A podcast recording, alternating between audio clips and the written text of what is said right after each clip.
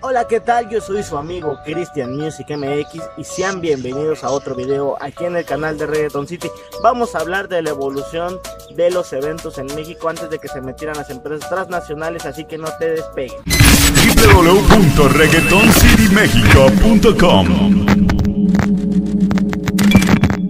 como les comentaba en el intro, vamos a hablar de los eventos, cómo han evolucionado poco a poco los eventos, cómo realmente de un brinco de estar en una discoteca para 2.000 personas, los artistas han brincado a una locación para 30.000, 40.000 personas. Y no es cuestión del artista, sino de las empresas que se han metido en este negocio de la música urbana, porque recordemos todos antes cuando íbamos al Castillo del Abuelo, al Durga, al Bones Family, a muchos eventos donde nos, nos gustaba meternos porque había ambiente. Era realmente un evento de, pues ven, baila y haz lo que tú quieras. Ahora realmente ya tienes que ir al Pepsi Center, al Auditorio Nacional, a la Arena Ciudad de México, al Palacio de los Deportes, donde pues no tienes el control o el desplaye que tenías antes, que tenías en el Castillo del Abuelo, porque te están vigilando, te están sacando, te están cuestionando. Antes el género urbano era lo mejor de México, porque realmente todos los artistas les gustaba venir a México porque estaban así con sus fanáticos. Ellos se podían bajar del escenario ahí en el castillo del abuelo y no había ningún problema. Ahora están entrando a otros lugares donde pues supuestamente más fresas, donde hasta los celulares les han robado. Así que, ¿qué está pasando con esto? ¿Por qué las empresas transnacionales se metieron?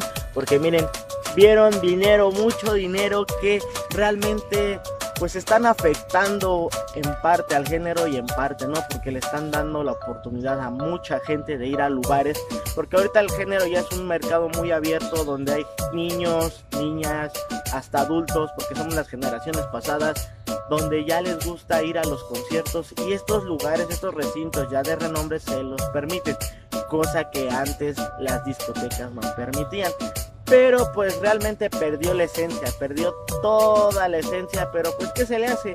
El dinero es el dinero y también lo que no me gusta de este aspecto es que los artistas ya simplemente te dicen para cuántas personas son.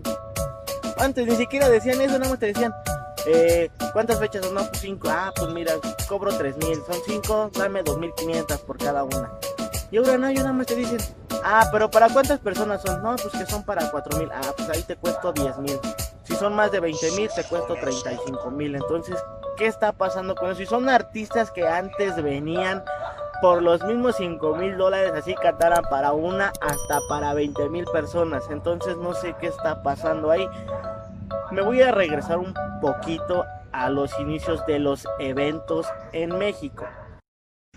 Y vámonos para atrás, en el año 2008-2009, donde la primera compañía en México que se puso a hacer eventos era Bones Family, una empresa promotora de eventos que se dedicó a hacer muchos, muchos eventos, no uno me puedo atrever a decir que era la mejor compañía haciendo eventos en México antes, aclaro, antes que se metieran las tradicionales. Bones Family te traía Ñengo Flow, a Plan B, Ivy Queen, Rakim Kenway, Exoditito. Fue de las compañías que se puso a traer artistas cada mes, cada 15 días. Decía, espera, espera, espera, ¿qué evento voy? Porque realmente me están trayendo esta semana a Joel y Randy, pero la próxima semana me traen a Ñengo Flow. Entonces era una competencia entre los fanáticos de a cuál voy, a cuál voy. Había muchos que realmente yo no entendía y sigo sin entender cómo le hacían, pero cada 8 días estaban en los eventos, cada 15 días, cada mes decías, ¿cómo le hacen? Ahora vamos a brincarnos al año 2011, donde hubo el primer evento masivo en México llamado Flow Fest, donde estuvieron los artistas top del momento y donde ahí me atrevo a decir que se marcó la trayectoria de uno de los artistas en México que es Farruko. Farruko tuvo ahí su despegue en México, pero ese es otro tema, vamos a enfocarnos en el evento. En ese evento estuvo Yadiel, Franco el Gorila, Giovanni O'Neill, Yomo, Farruko. Fue algo increíble, algo que de verdad yo en lo personal lo viví, en el público lo viví de una manera tan increíble que dije, wow, ojalá hagan más eventos como estos en México. Más adelante vino el, el Reggaeton Live, pero eso ya fue con una empresa transnacional.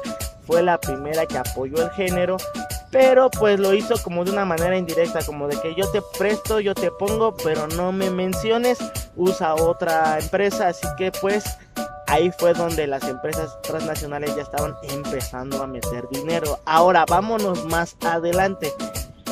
El evento se podría decir que formal, más nice en cuanto a eso fue el Urbánica, que fue en el Palacio de los Deportes, donde estuvo Prince Royce, Wisin, Farruko, muchos artistas, pero fue un poquito más fresón porque mezclaron pop, reggaetón, donde ya fue el boom de que dijeron, ya sabes qué, vamos a dedicarnos al género urbano, ya pues copiando las ideas pasadas, pero vamos a cambiarle el nombre, vamos a poner el nombre de la empresa.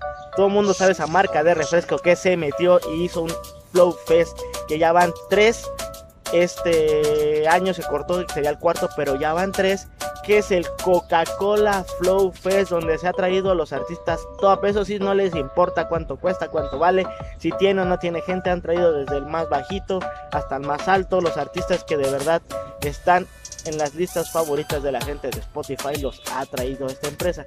Hay otras empresas que se dedican ya no solo a hacer eventos, sino a firmar, a firmar a los artistas para fechas por ejemplo, está Baluma, está Bad Bunny, está Nicky Jam, está Farruko. Ahorita esas empresas se dedican a firmarlos y a venderlos. Y vamos a hablar de los lugares más icónicos que la banda, muchos que van a ver este video van a decir, no manches, sí es cierto. Vamos a hablar del Stratus, del Durga, del Caos, del Salón Los Ángeles, del Centro de Convenciones Tlatelolco, del Salón Bones Family, donde todo mundo cada jueves en las tardeadas, porque ayer eran tardeadas, se acababan a las 8 de la noche, pero lo que era viernes, sábado y domingo, que eran cuando había artistas o había perreos con DJs de las antaños, Tona, Gelcraft, Meca, Pesado, Bulbo, donde ellos estaban ahí, donde ellos hicieron sus carreras, Pablito Mix también ahí hizo su carrera, pues toda la gente iba ahí, no se perdía de ningún viernes de tardeada y por supuesto no podía faltar el sábado con artista. Y muchos conocemos ahí a una personita famosa que la entrevistaron en Coacalco que es la gata que se hizo viral pero que ella es pues ahora sí que parte de la cultura de los eventos masivos. Y vámonos a recordar pues los eventos masivos eh, a nivel, pues ahora sí que no tan renombre. En el Salón Los Ángeles hubo un evento donde la gente se quedó afuera, estaban formados.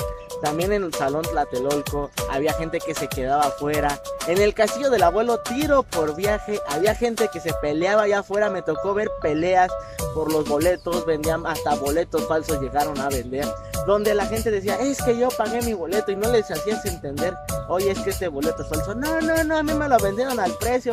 Déjenme dar, es que es mi artista favorito. Me tocó ver otras cosas que se las voy a contar en otro video, anécdotas. Eh, cosas chistosas, cosas feas, porque también me tocó ver muchas cosas feas, pero eso lo vamos a ver en otro video. También les voy a contar, pues, bueno, vamos a corregirme porque me equivoqué. El 8 de mayo del año 2010 fue el Flow Fest, el primer evento masivo con más de 35 mil personas del género urbano en México.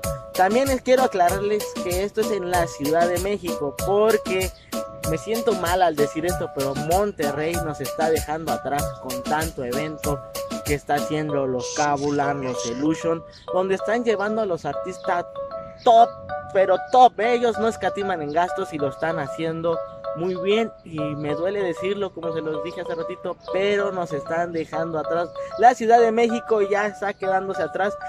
Y eso fue todo en el video de hoy. Recuerden suscribirse, activar la campanita y dar like para que estés enterado de todo lo que estamos subiendo en el video. También déjanos en los comentarios qué te gustaba más, los eventos de antes donde tenías más acercamiento al artista, que lo podías ver acá, que te bajaba y te da foto y todo esto, o los eventos de ahora que están haciendo las promotoras transnacionales que no lo ves más allá como de 12 metros y si se llega a bajar, baja con los guardias y todo y todo, ¡ah, ayúdenme! O pues dinos qué opinas de esto. Así que yo soy Christian Music. También los quiero invitar a que descarguen nuestra aplicación de Reggaeton City México, la mejor estación urbana del género del mundo. También tenemos la página web que es www.reggaetoncitymexico.com, donde te puedes enterar de todo. Nos vemos. www.reggaetoncitymexico.com